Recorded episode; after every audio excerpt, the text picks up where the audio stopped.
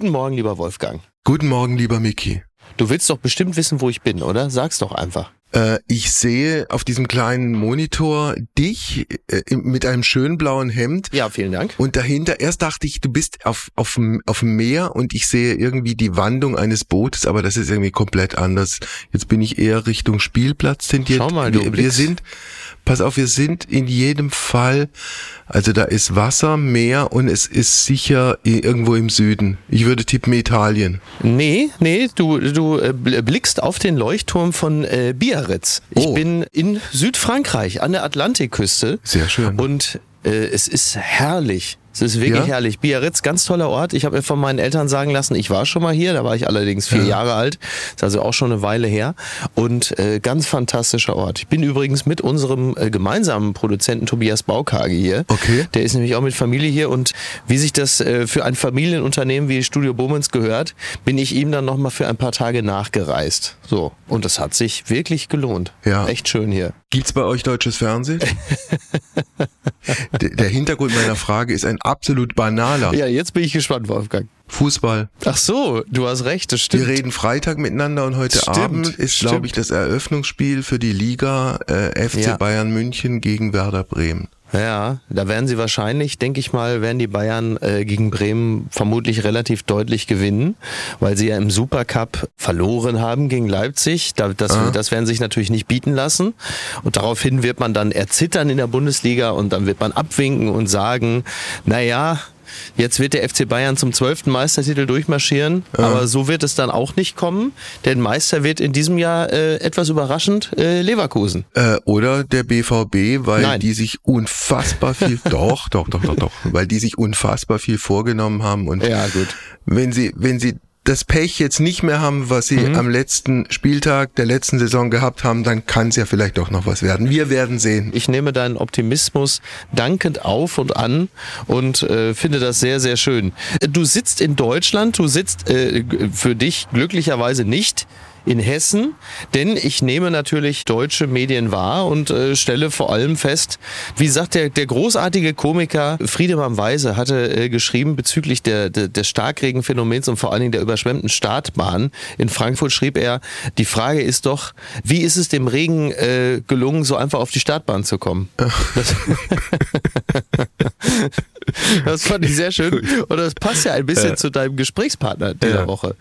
Also Sven Plöger, der große, äh, also im, im doppelten Sinn des Wortes große, weil Sven ist groß, von Statur her große ARD-Fernseh-Wettermoderator, der seit vielen Jahren uns das Wetter näher bringt. Übrigens ein unfassbar netter und sympathischer und vollkommen normaler Mensch. Das stimmt. äh, hat im Übrigen sich schon sehr, sehr früh für Klima, Klimaveränderung, Klimawandel, Klimakatastrophe interessiert, hat Filme zum Klimawandel gemacht, hat Bücher geschrieben über den Klimawandel. Und es ist ihm, also man wird es dann auch in dem Gespräch hören, eine wirkliche Herzensangelegenheit, uns alle aufzurütteln, dass wir etwas tun müssen. Und mit wir meint er nicht nur wir Deutschen, sondern eigentlich wir Menschen auf diesem Planeten, weil wenn wir es nicht angehen, dann geht alles irgendwann den Bach runter. Naja, ja, und der Bach wird ja immer größer, wie wir ja feststellen. Der Bach wird immer größer und irgendwann ist der Bach ein Fluss und dann ist der Fluss ein See und dann ist der See ein Meer und was ist dann? So ist es. Ja, am Meer sitzt dann meistens ich. Ne? Ja, genau. So mit- Biarritz. Toller Ort, Wolfgang. Also wirklich Ich glaube es, ja. Ich, ich bin nur mal durchgefahren, aber ja. wunderschön, äh, tolle Architektur, tolle Kultur, Leichtigkeit. Das ist was für dich, Wolfgang. Da bin ich mir ganz sicher. Ich darf dir noch einen Tipp geben, wenn ihr dann jetzt weiter Richtung Spanien fahrt, an der, an der Nordküste entlang und dann strandet ihr relativ schnell in San Sebastian. Eine Ah ja. wunderbare Stadt. Also Toll. eine der schönsten, die ich kenne. Das werde ich dann nächstes Jahr machen, wenn ich wieder hierher komme, denn das werde ich garantiert machen. Jetzt allerdings muss ich langsam wieder Richtung Norden, denn äh, so nach vier Wochen äh, Sommerurlaub äh, hat mich dann doch so die, die klassische Arbeitswelt dann langsam auch wieder. Wolfgang, Also, ich freue mich auf euer Gespräch. danke. Ciao. Ciao, ciao. Es ist Sonntag, der 20. August.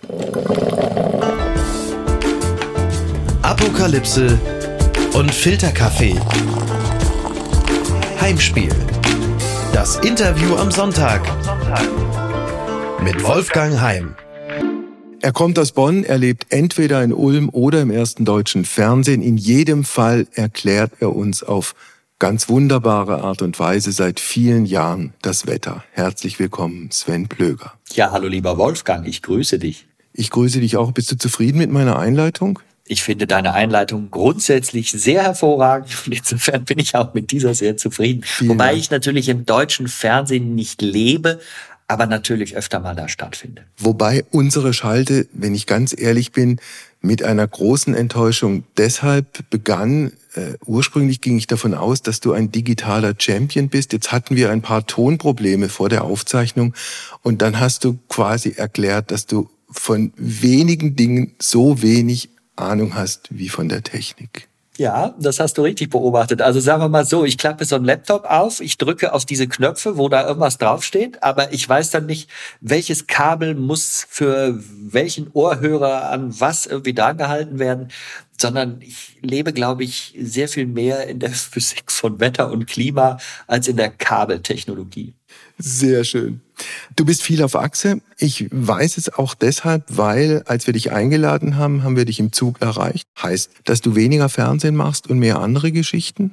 Sagen wir mal so, ich mache natürlich immer noch Fernsehen, ich mache auch jeden Monat noch ein paar Wettersendungen, aber für mich ist dieses Klimathema immer relevanter geworden durch die letzten Jahre. Deswegen beschäftige ich mich auch im Fernsehen ja viel damit. Ich mache eben häufiger jetzt auch mal Dokumentationen dazu. Ich habe ja nun auch einige Bücher, mittlerweile sind es sieben, äh, geschrieben, sodass der Fokus sich ein bisschen verlagert hat. Aber ich bin und bleibe Meteorologe. Ich habe es ja mal studiert, Diplom-Meteorologe. Deswegen werde ich auch immer noch mit Freude äh, dem Wetter erhalten bleiben. Was das aktuelle Wetter angeht, müssen wir einfach vorausschicken. Wir zeichnen am 10. August auf und gehen zehn Tage später am 20. August online. Wagst du zu prognostizieren, was an diesem Tag, also am 20. August, wenn wir online gehen, das Wetter so alles mit uns vorhat? Ich bin ja, Wolfgang, wie du weißt, ein ziemlich Wahnsinniger. Insofern äh, kann ich die Prognose präzise geben. Also das ist überhaupt kein Problem. Es wird wechselnd bewölkt mit einzelnen Schauern, kurzen Aufhellungen bei 12 bis 38 Grad, dazu schwacher bis mäßiger, in Böen starker bis stürmischer Wind aus unterschiedlichen Richtungen. Also das habe ich ähm, stets vorbereitet und das wird natürlich auch auf den Tag zutreffen. Also kann ich nicht sagen, wie es wird. Das weiß man nicht, weil zehn Tage ein Zeitraum ist, der einfach zu groß ist, um seriös äh, das Ganze überblicken zu können sagen wir mal so, man muss eben sehr auf den Parameter schauen. Ne? Es gibt den Parameter Temperatur, da kann man einigermaßen vernünftig, sagen wir mal, bis zu 15 Tage natürlich unter Berücksichtigung aller Fehler, die auch da passieren können, in die Zukunft schauen.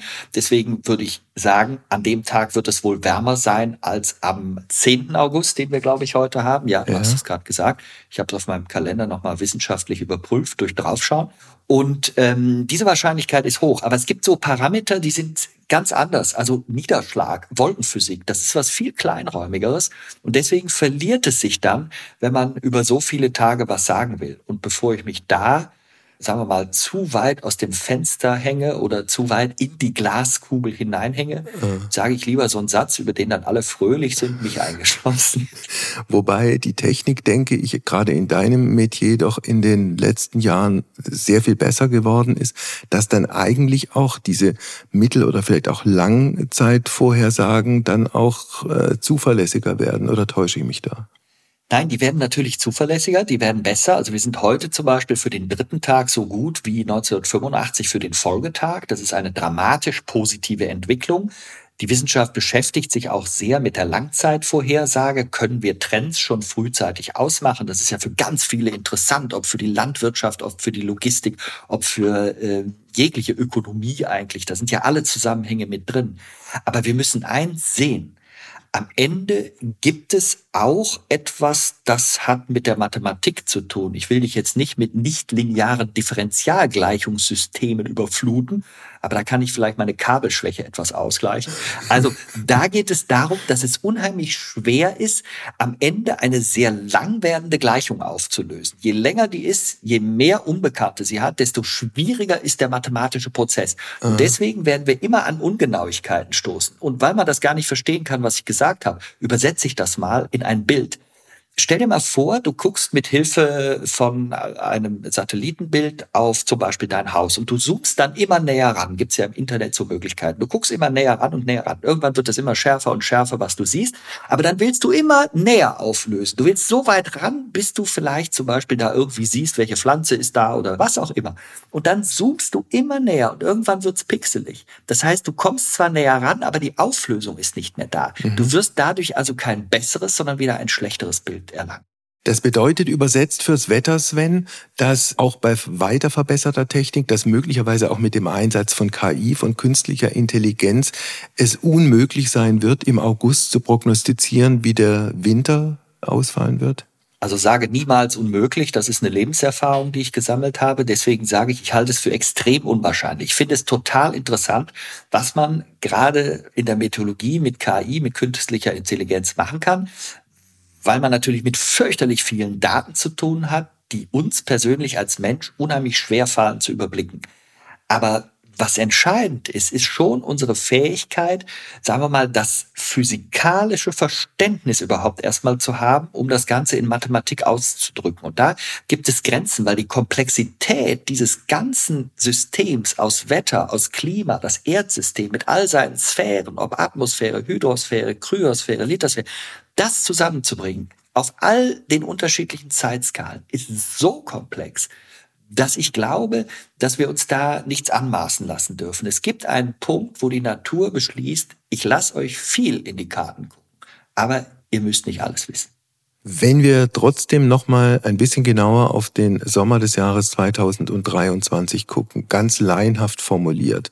Er war nicht so heiß wie die Sommer davor und wir hatten mehr Regen. Ist das die Bilanz, die du so auch als Meteorologe unterschreiben könntest? Jein, also man muss ja immer gucken, was ist wir? Ne? Also wenn wir sagen, wir gucken rein auf Deutschland, insbesondere der Norddeutsche wird gesagt haben, so nass und kalt war es lang nicht mehr. Gerade jetzt natürlich die letzten Wochen reflektierend. Das war ja davor durchaus mal massiv wärmer, aber an den letzten Moment erinnern wir uns immer am stärksten. Aber wenn wir in den Mittelmeerraum gucken, also auch das ist uns noch präsent, wie es Ende Juli aussah.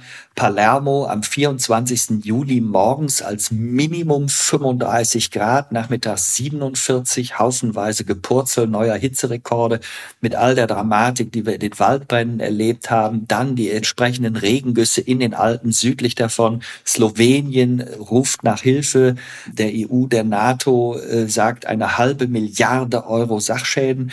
Dann würde ich mich nicht nur darauf beschränken, unseren Blick einzunehmen, sondern eben zu schauen, was passiert auch woanders. Und dieser etwas weitere Blick, zumindest auf komplett Europa, bedeutet, wir haben mehr Wetterextreme und wir haben insofern auch veränderte Wetterlagen, dass bestimmte Hochs oder Tiefs einfach länger andauern. Das heißt, im Falle des Hochs wird die Hitze sehr lange andauern und immer schlimmer werden. Und im Falle des Tiefs regnet es halt sehr, sehr lange. Das ist jetzt die extrem vereinfachte Fassung, aber das ist tatsächlich das, was uns die Wissenschaft seit 30, 40 Jahren ja sagt. Also wenn mehr Energie im System ist, kann mehr freigesetzt werden. Gleichzeitig ist es so, die Erwärmung ist ja unterschiedlich. Also die hohen nördlichen Breiten, die polaren Regionen durch den Rückgang des Eises erwärmen sich viel schneller als andere Regionen. Und Wetter will ja nichts anderes als den Ausgleich der Unterschiede. Und wenn die Unterschiede anders sind als früher, dann ist der Ausgleich auch anders, dann sind die Luftströmungen auch anders. Man muss aber sehr aufpassen bei Theorien, die sehr einfach und klar wirken. Da ist zum Beispiel auch eine Veränderung des Jetstreams, der Höhenströmung in der Atmosphäre auf etwa zehn Kilometern im Moment stark in der Diskussion, weil nachgeschaut werden muss, in welcher Jahreszeit wirkt dieser Prozess, die Hochs und Tiefs anzuhalten. Gibt es noch andere Prozesse, die parallel oder dagegen wirken? Also das ist etwas, wo Wissenschaft, übrigens Wolfgang finde ich das ein schönes Wort, Wissen schafft. Da wird was geschaffen. Das ist ein Prozess. Also das ist was, was mich stark beschäftigt. Das müssen wir auch geistig genauso begleiten. Wir haben eine ja. Theorie, die ist sehr plausibel. Wir überlegen, was stimmt, was stimmt nicht.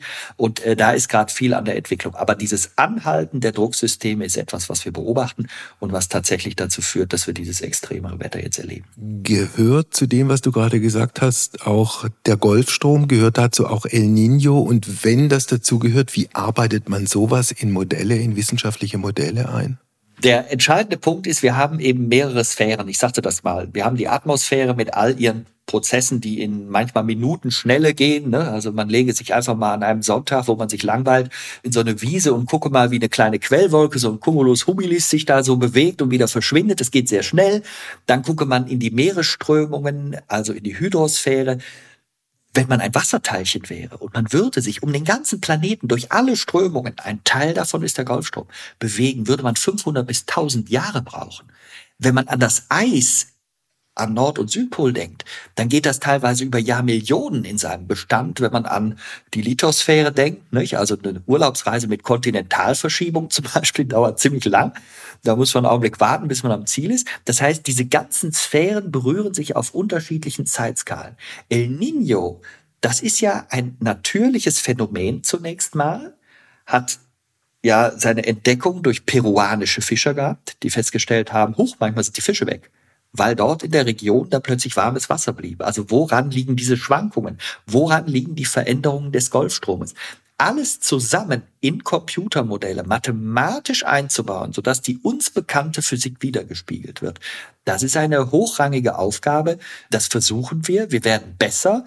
Aber es gibt natürlich immer wieder akademische Neuigkeiten. Aber wenn das alles tausende Jahre dauert, wenn das Millionen Jahre dauert, vielleicht sogar noch länger, ist das dann nicht ein Argument für diejenigen, die sagen, das Klima denkt in unfassbar langen Zeiträumen und einen menschengemachten Klimawandel, der sich auf 10, 20 oder 30 oder 50 oder 100 Jahre bezieht, kann es so gar nicht geben. Ja, das, man kann alles Mögliche sagen. Ich habe im Moment das Gefühl, dass unsere Wunschwelt nicht mehr kompatibel ist mit der Außenwelt. Und das ist ein Riesenproblem. Wir können in der Wunschwelt uns tot diskutieren, irgendwas hinnehmen, nicht hinnehmen oder was auch immer wir wollen. Am Ende wird die Realität immer siegen. Und wir müssen uns einfach gewahr werden, wo wir stehen. Und deswegen bin ich zum Beispiel jemand, der sich mit solchen Gedanken gar nicht mehr auseinandersetzt. Ich kümmere mich darum, Wissenschaft zu verstehen, Wissenschaft zu übersetzen und zu versuchen, auch eine Haltung zu transportieren transportieren. Es geht um die Zukunft. Es geht um die Zukunft auch unserer Enkel, also auch die Leute, die jetzt vielleicht schon älter sind und sich gewisse Geschichten überlegen, damit sie in ihren Kognitionen, sagen wir mal, so konstant sind, dass sie sagen können, ja, was ich da jetzt mache oder nicht mache, spielt für mich auch keine Rolle mehr. Da sage ich manchmal, guckt mal nach, ob ihr Enkel habt und dann nochmal neu überlegen. Also es gibt wissenschaftliche Erkenntnisse, die sind klar. Dieser Klimawandel ist global so schnell, wie die Natur es alleine nicht machen kann. Und deswegen ist eine Erklärung auch in den Computermodellen nur dann möglich, wenn man unseren Einfluss einpflegt. Sonst machen die Modelle etwas vollkommen anderes und dass sie die Physik ganz gut beschreiben, das sehen wir an der täglichen Wetterprognose. Die ist nicht immer falsch, sondern die ist zu 90 Prozent richtig. Das heißt, aus meiner Sicht macht es sehr, sehr wenig Sinn, Realitäten nicht anzuerkennen. Und ich spüre und äh, fühle eine Wolfgang-Frage. Nein, ich wollte, ich wollte einfach nochmal darauf hinaus, dass es ja nun, äh, es gibt die harten Klimaleugner, es gibt aber auch Menschen, die sich irgendwie dann auf ihre Art auch mit dem Klima beschäftigt haben und die dann beispielsweise einfach in, in, in Zweifel ziehen, ob die Ergebnisse, die die Klimaforschung liefert, tatsächlich so eindeutig sind. Verstehe ich dich richtig, dass du mit diesen Leuten gar nicht mehr redest oder hast du mal mit denen geredet und waren die Ergebnisse der Gespräche so niederschmettern, dass du gesagt hast, ich lasse es jetzt? Also man muss sich einfach mal überlegen, wir reden so viel über diese Klimaforschungsleugner. Also es gibt Untersuchungen, die zeigen, das sind drei bis maximal sechs Prozent der Bevölkerung. Ich finde es vergleichsweise uninteressant, über die zu sprechen, weil wir an einem anderen Punkt sind. Wenn mir jemand nicht will, kann ich nichts dagegen unternehmen. Jemand anders kann es auch nicht tun. Ich habe es jahrelang versucht. Das Ergebnis war stets, wenn ich was erklärt habe, wurde ein neues Thema aufgegriffen, fast immer so, dass die physikalische Kenntnis dessen, der dieses Thema eingebracht hat, also sagen wir mal, ich möchte niemanden persönlich beleidigen, aber man hätte in der siebten Klasse im Physikunterricht durchaus mal teilnehmen können und dann wäre so eine Frage einfach schon gar nicht passiert. Das heißt, mich, mich strengt es mittlerweile sehr an und ich habe auch persönlich keinen Gewinn daran, dann persönlich angegangen und beleidigt zu werden. Deswegen kümmere ich mich um diesen kleinen Teil, den ich sowieso nicht verändern kann. Egal was ich mache, ich kann meine Zeit da praktisch rein investieren, ohne jemals für mein Leben ein Ergebnis zu haben. Für die anderen auch nicht, weil sie wollen ja gar nicht. Deswegen ist für mich doch viel interessanter. Wir sind an einem Punkt, wir haben disruptive Veränderungen. Ich habe in diesem Jahr im Juli nochmal auf die Temperaturen im Nordatlantik geschaut Da haben wir, wenn man sich diese Kurven anguckt, eine Entwicklung, wo Roland Emmerich jetzt einen Film machen würde. Der würde einen Film machen, wo irgendein Wissenschaftler auf diese Temperaturkurve guckt und sagt, was ist das? Da ist er jetzt völlig aus dem Ruder gelaufen. Dann würde der Wissenschaftler zum Präsidenten laufen. Der Präsident würde irgendwie erklären, warum er da jetzt nichts machen kann und man muss auf die Wirtschaft achten. Dann kämen weitere Wissenschaftler, die kämen dazu. Irgendwann beginnt die Dramatik des Films. Wir haben da etwas Disruptives. Der Unterschied ist, das ist die Wirklichkeit. Ich möchte mich darum kümmern, undramatisch, auch wenn es jetzt ein bisschen mit Werf klingt, aber undramatisch aufzuklären, wo wir wirklich stehen. Und es gibt in der Bevölkerung ganz viele Menschen, die so verunsichert sind, dass es aus meiner Sicht wichtig ist, hier auf sachlicher Ebene vernünftig etwas zu erklären. Wenn wir es aber nicht schaffen, als Gesellschaft diese Themen mit Haltung zu unterfüttern, und einfach nur dabei bleiben, na ja, irgendjemand muss irgendwo anders halt was machen. Ich selber kann jetzt für mich persönlich nur eine Ausnahme machen und alles machen, wie ich es immer gemacht habe. Das heißt, deswegen bin ich der festen Überzeugung, Aufklärung, Information, Sachlichkeit, die Leute erreichen, die verunsichert sind. Ich habe großes Verständnis für Verunsicherung, weil das Thema sehr, sehr komplex ist und in diesem Umfeld arbeiten, einen Gewinn für die Gesellschaft erzielen und sich eben nicht mit Dingen beschäftigen, wo wir überhaupt nicht weiterkommen.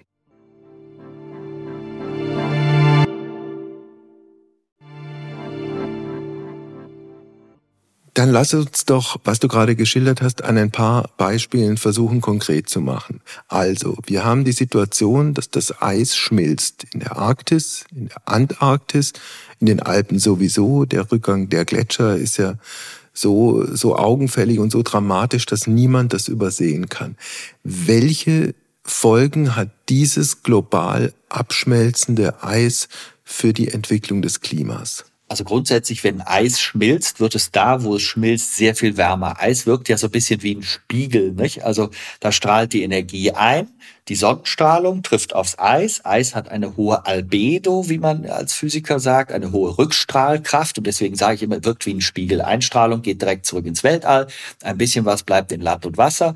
Und wenn jetzt das Eis verschwindet, bleibt ganz viel der Energie sofort in Land und Wasser. Und damit wird eben die Umgebung übermäßig erwärmt. Das heißt, die berühmte Zirkulation der Atmosphäre, also wie strömen die Luftmassen auf diesem Planeten großräumig um eben diese energetischen Unterschiede zwischen kaltem Pol und heißem Äquator auszugleichen. Das ist der gesamte Prozess.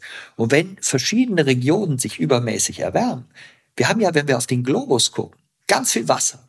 Wasser hat eine irrsinnige, Achtung, spezifische Wärmekapazität. Das heißt, 90 Prozent der Energie, die wir Menschen zusätzlich ins System gebracht haben, stecken in den Ozean. Deswegen geht es den Korallen ja auch, wie es ihnen geht. Also jeder, der Taucher ist, ich bin das zufällig, sieht, wie fürchterlich diese Veränderungen sind. Die kann man ignorieren, aber das bringt uns am Ende nicht weiter. Das heißt, wir sehen diese Veränderungen und all diese Prozesse wirken gemeinsam und dann kann es zu fundamentalen Änderungen auch der Windsysteme gucken oder viel mehr kommen. Also was wir zum Beispiel erleben, diese nordatlantischen, völlig disruptiv aus jedem bisher bekannten Maßstab ausdriftenden Temperaturen, die können natürlich auch zu tun haben mit Veränderungen in der Passatwindzirkulation. Die obere Deckschicht des Ozeans wird eben nicht mehr so durchmischt und dann wird es entsprechend warm.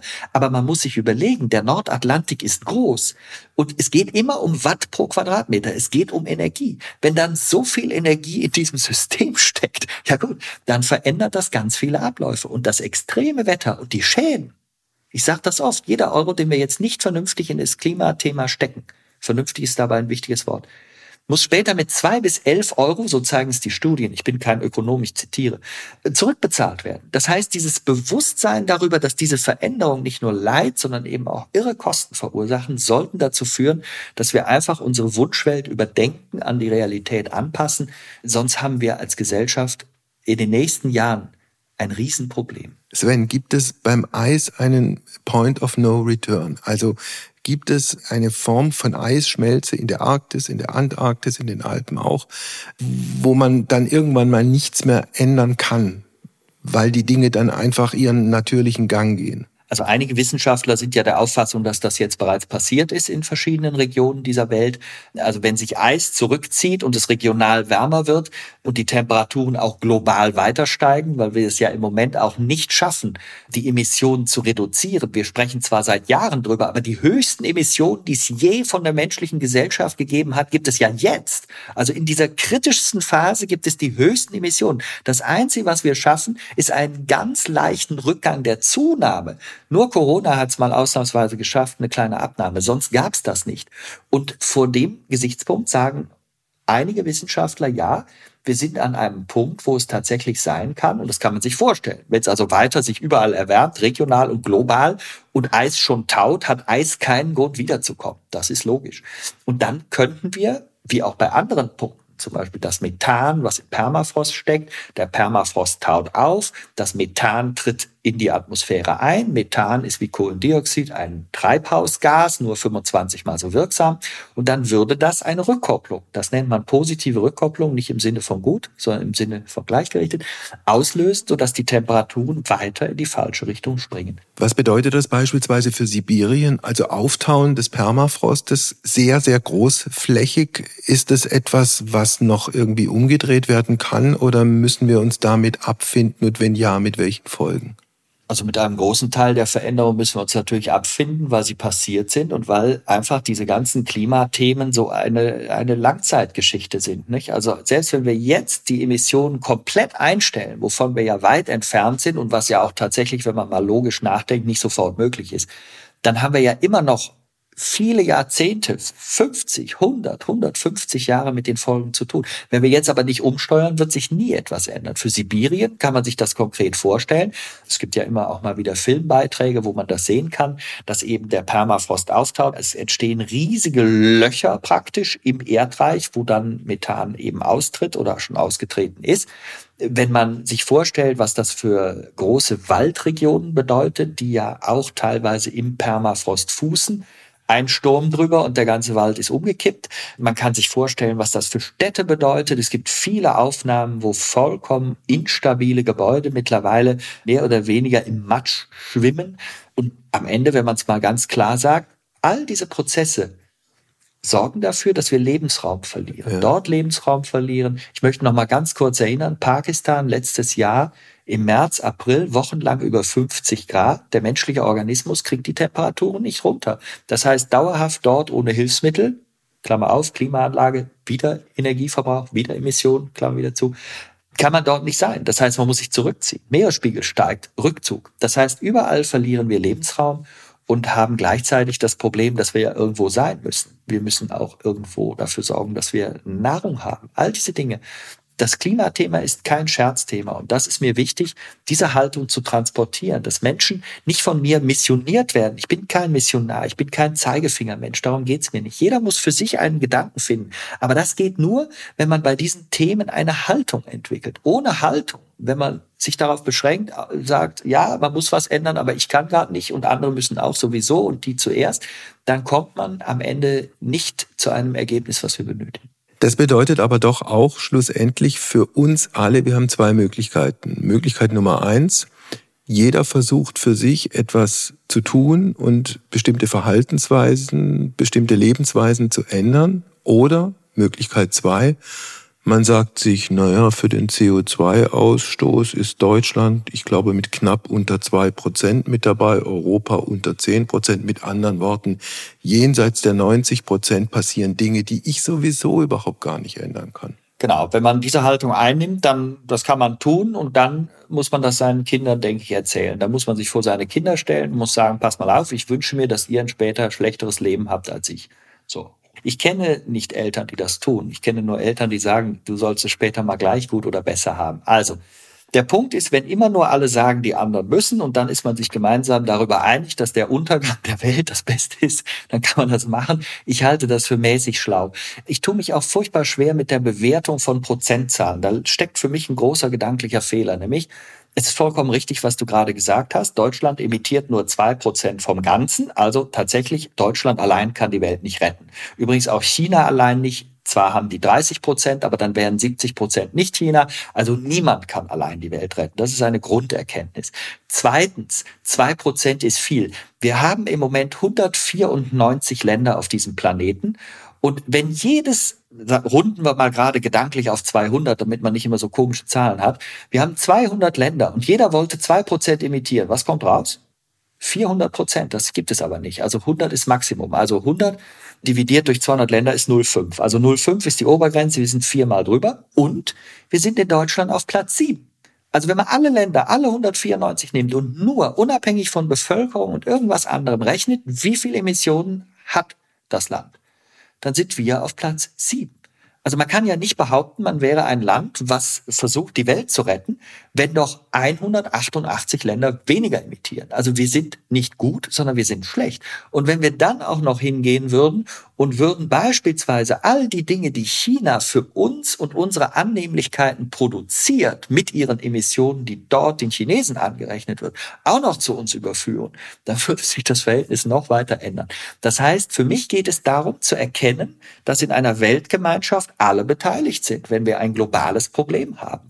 Und einfach ein schwarzes Peter hin und her geschiebe ist furchtbar langweilig, wenn es darum geht, die Natur zu verstehen und die eigenen Lebensgrundlagen zu unterhalten. Ja. Und deswegen werbe ich dafür, äh, von diesen seltsamen, nicht zielführenden Diskussionen abzusehen und nochmal mit dem Thema Haltung.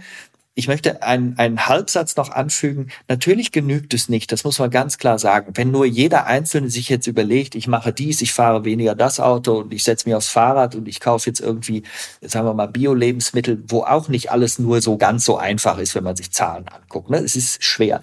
Wir brauchen Rahmenbedingungen. Wir brauchen Rahmenbedingungen im Grunde genommen und das ist eine politische Aufgabe, aber eine weltweite. Und die ist in der momentanen geopolitischen Situation ganz schön schwer realistisch einzuschätzen.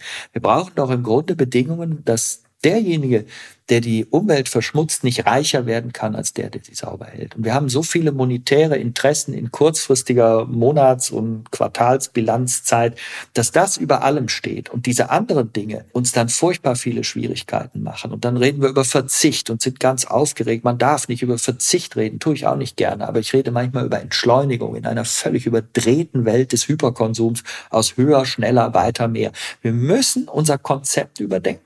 Einfach zu sagen, alles geht weiter und ich ändere hier und da drei Punkte und dann habe ich das Thema weg und dann kann ich mich anderen Themen widmen. Ich glaube, das ist ein schwerer Fehler und den werden wir in 10, 15 Jahren, wenn wir uns da in Talkshows setzen und dann alte nochmal angucken und vergleichen, da werden wir uns mit der flachen Hand auf die rüberhauen. Und ich glaube, das sollten wir vermeiden.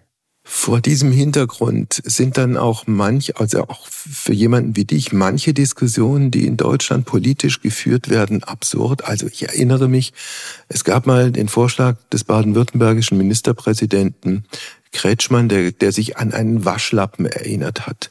Da gab es in Folge mehr oder weniger witzige Kommentare, das wurde satirisch aufbereitet. Also wie kann einer von vor, vorgestern mit so sowas Albernem daherkommen? Oder Habeck fällt mir gerade ein, hat mal gesagt, ich kann auch in anderthalb Minuten duschen. Und dann kam eine Diskussion so, als gäbe es ein Naturrecht in Deutschland, dass jeder selbstverständlich eine halbe Stunde am Tag duschen kann oder noch länger, wenn es ihm danach ist. You know? ja, ich, ich kann gar nicht so viel gähnen, wie ich gähnen müsste, um das zu kommentieren. Also ich weiß gar nicht, wo ich die Luft dafür hernehmen soll. Wir haben ein anderes Problem. Das sind für mich wirklich Gaga-Diskussionen. Mir ist das vollkommen egal, wie lange jemand duscht und ob man eine Waschlappen benutzt. Wir brauchen Rahmenbedingungen, die diesem Thema gerecht werden. Und die haben wir heute nicht. Wir sind ganz, ganz woanders, als die Realität es eigentlich erfordert. Und dass uns das schwerfällt, das sehe ich. Aber vor diesem Hintergrund äh, ja, für Satire macht das alles schön sein, aber das ist nicht das Thema, was uns derzeit beschäftigen sollte. Aber wenn es um die Rahmenbedingungen oder um neue Rahmenbedingungen geht, dann würde ich dich schon bitten, äh, die zwei, drei wichtigsten, aus deiner Sicht wichtigsten Rahmenbedingungen zu benennen, mit denen man dieses Kardinalproblem des Klimawandels oder der Klimakatastrophe in den Griff bekommen kann. Emissionen müssen runter, ganz massiv runter. Wir brauchen einfach sechs Prozent jedes Jahr bis Mitte des Jahrtausends. Das ist das, was wir bei Corona, nicht wir, sondern Corona geschafft hat. Natürlich soll das nicht durch Lockdowns gehen. Wir müssen ganz klar Prioritäten setzen. Wir müssen sagen, wie kriegen wir Emissionen runter? Das hat mit Kühlen und Heizen zu tun, aber natürlich nicht Deutschland allein. Das ist ein weltweites Thema. Du fragst mich ja, was wir tun müssten. Dass das ganz schwer ist, in dieser derzeitigen Weltlage irgendwie durchzusetzen und dass man sich natürlich tot spricht mit der steten Wiederholung des Immergleichen, was wir dann nicht machen. Auch auf den Klimakonferenzen. Es wird ja am Ende vieles beschlossen und dann eben doch auch, sagen wir mal, äh, langsam bis nicht umgesetzt und dann funktioniert es natürlich nicht. Aber das Zentrale ist, die Emissionen müssen runter. Das bedeutet, die erneuerbaren Energien müssen rauf. Wir brauchen keine ständigen Scheindiskussionen, sondern wir brauchen eine Klarheit. Wir müssen klar in der Diskussion benennen, das wird das teuerste, was wir auf der Welt jemals gemacht haben, weil das ist eine Transformation des großen Ganzen. Und wenn wir sie nicht machen, wird es zehnmal so teuer. Das müssen wir einfach ganz klar benennen. Wir müssen natürlich verstehen, dass zwei Dinge gleichzeitig passieren, nämlich diese Verminderung der Emissionen geht einher mit Anpassung. Klar, wir haben jetzt schon den Klimawandel. Die Ahrtal-Katastrophe die durch den Klimawandel zumindest getriggert wurde, weil einfach so viel Wasserdampf zur Verfügung stand, die hat uns gezeigt, dass wir uns natürlich anpassen müssen. Wir müssen Dinge verändern. Wir brauchen Paradigmenwechsel. Wir brauchen wirklich den Gedanken, Wasser in Europa früher oder in Mitteleuropa, bei uns hat es immer geheißen, Wasser muss weg, wir haben genug.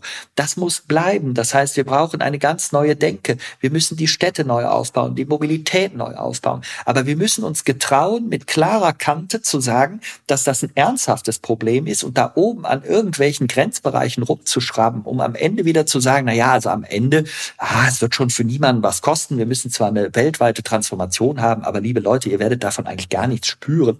Das ist alles Nonsens. Das strengt mich ungeheuer an.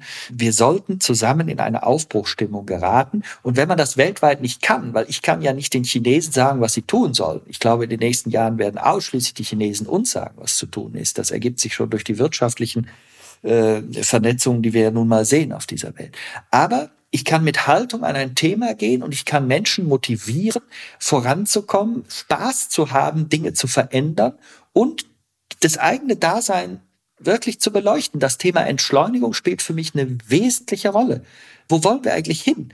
Wenn all überall die Anzahl der Burnouts der Menschen, die immer gestresster in ihrem Alltag irgendwie durch die Gegend laufen, das ist so ein Grundstress, der sich, glaube ich, auf eine Gesellschaft überträgt und mit der Frage beantwortet werden muss, was wollen wir? Was ist unser Ziel? Das kann man auf der einen Seite durchaus nachvollziehen. Auf der anderen Seite kann man auch sagen, das ist sozusagen äh, das Luxusproblem in einem äh, wohlhabenden Land, sich über Entschleunigung Gedanken zu machen, wenn du gleichzeitig jetzt geh nach Indien oder geh nach China, also bevölkerungsstarke Länder, die aufholen wollen, die den Wohlstand anstreben, den wir schon lange haben, die Autos fahren wollen und so weiter und so fort. Was ist Wohlstand? Also woraus definiert er sich für wen? Also ich bin mir nicht sicher, ob alle Kulturen exakt so werden wollen wie wir.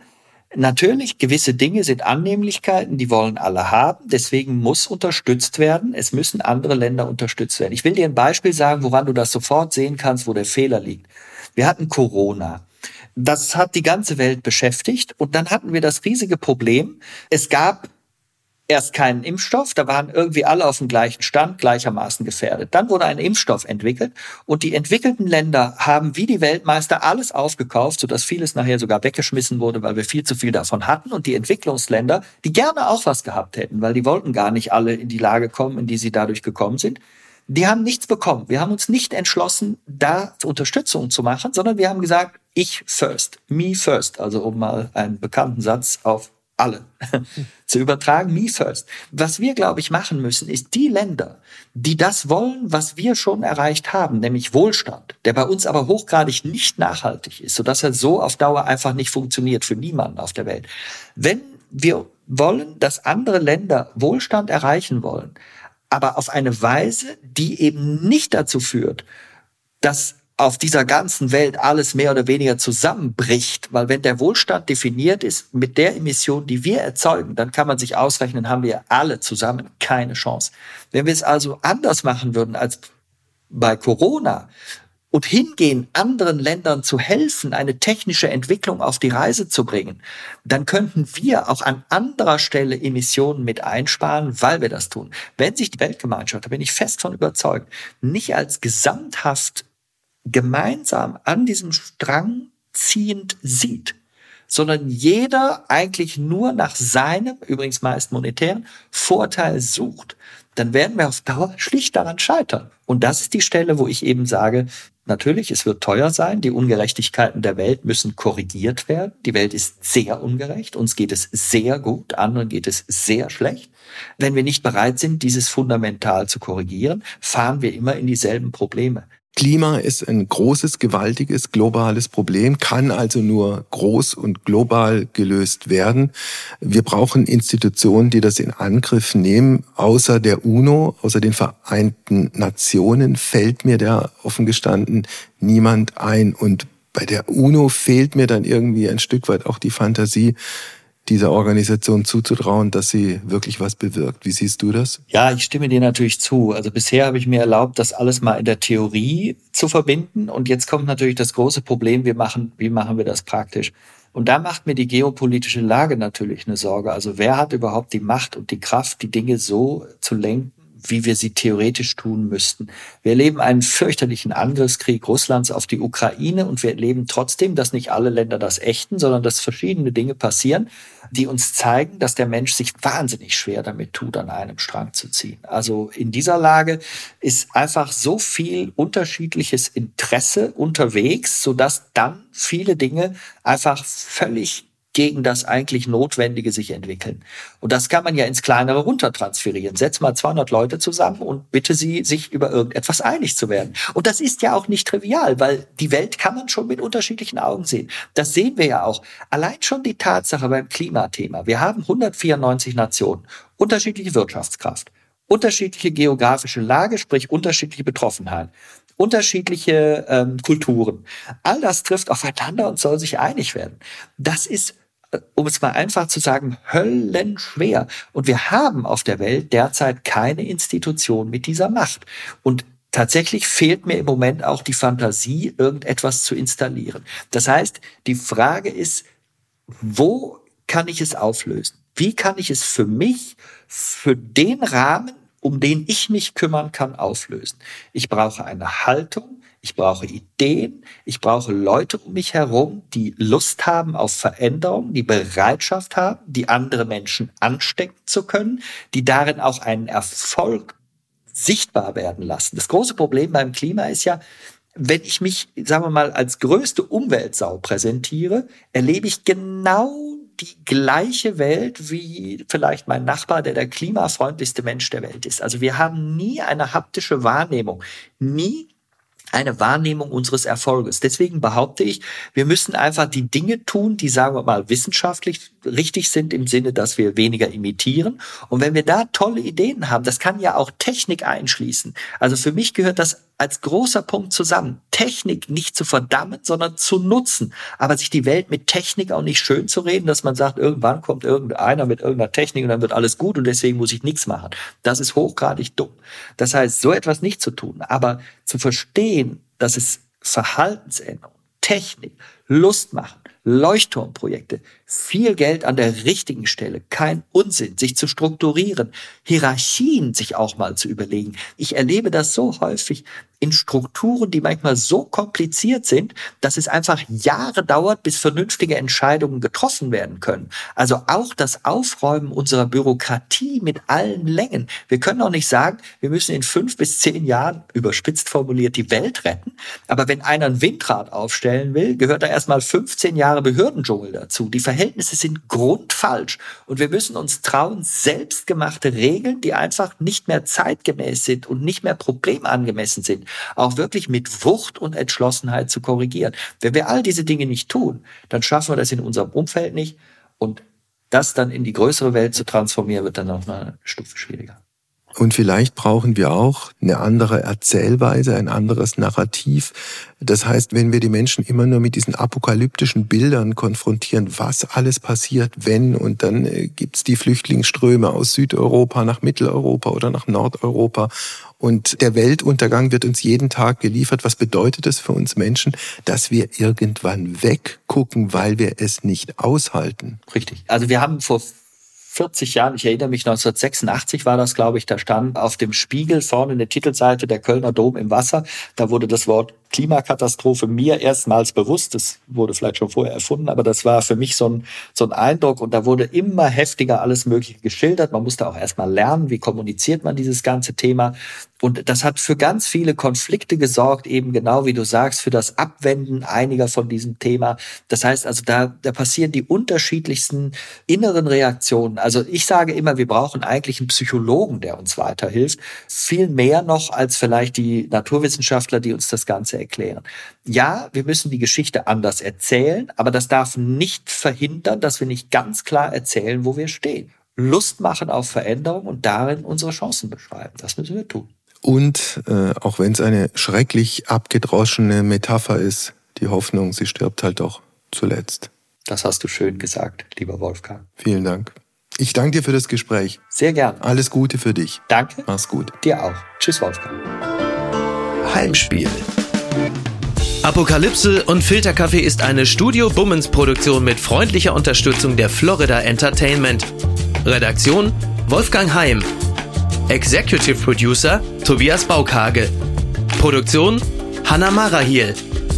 Ton und Schnitt Mia Becker.